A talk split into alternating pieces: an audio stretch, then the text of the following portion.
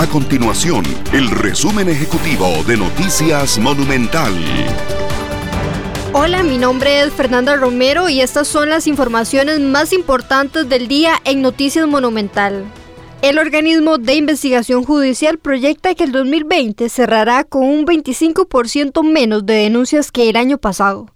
Durante el 2019, la Policía Judicial contabilizó alrededor de 103 mil denuncias por distintos delitos, mientras que la cifra será cercana a 80 mil reclamos una vez que finalice el presente año.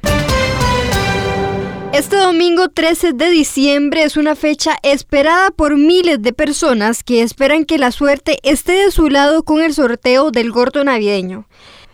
De acuerdo con el último corte de la Junta de Protección Social, este sorteo tiene una colocación del 98%. El premio mayor es de 1.600 millones de colones, el segundo de 160 millones de colones y un tercero en importancia de 80 millones de colones.